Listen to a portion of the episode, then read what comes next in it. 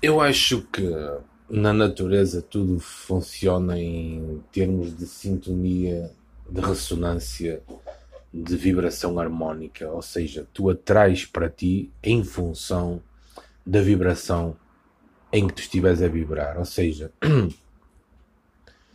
tu queres atrair amor, tens que vibrar no, na, na, no sentimento da sexualidade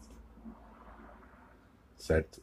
Tu queres uh, atrair abundância, tens que despertar o sentimento, a vibração emocional da abundância. E como é que tu fazes isso? Uh, as afirmações são úteis, as visualizações são úteis exatamente por isso, mas não te adianta nada visualizar algo se tu não tiveres conseguido despertar em ti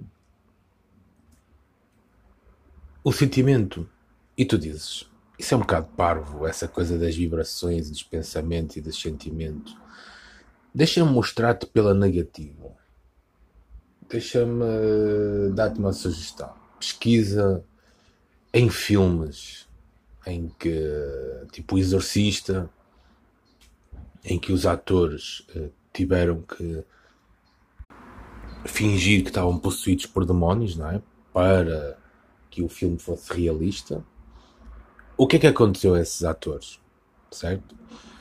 Um, por exemplo, atores e atrizes de novelas, que não vou dizer nomes, embora se saiba quais, que fizeram de conta que tinham um cancro para um personagem e efetivamente apanharam essa doença.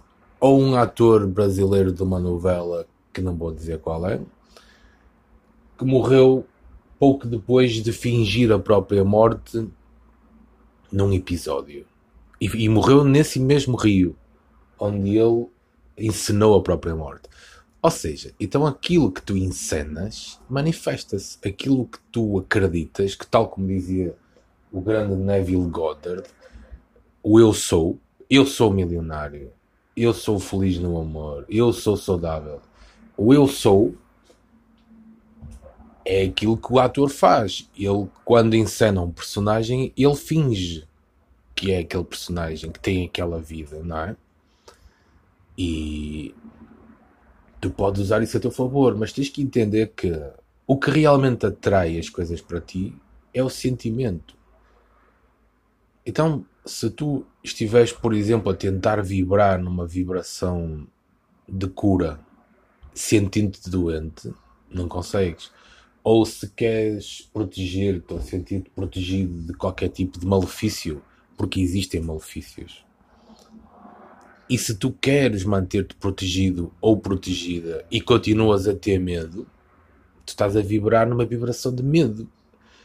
Se tu já admites que estás protegido ou protegida e que não existe qualquer ataque, tu tens que sentir segurança, tens que sentir seguro Uh, o Wallace Wattle dizia que uma mente mestra é aquela que sente saúde mesmo na doença e sente abundância mesmo na miséria.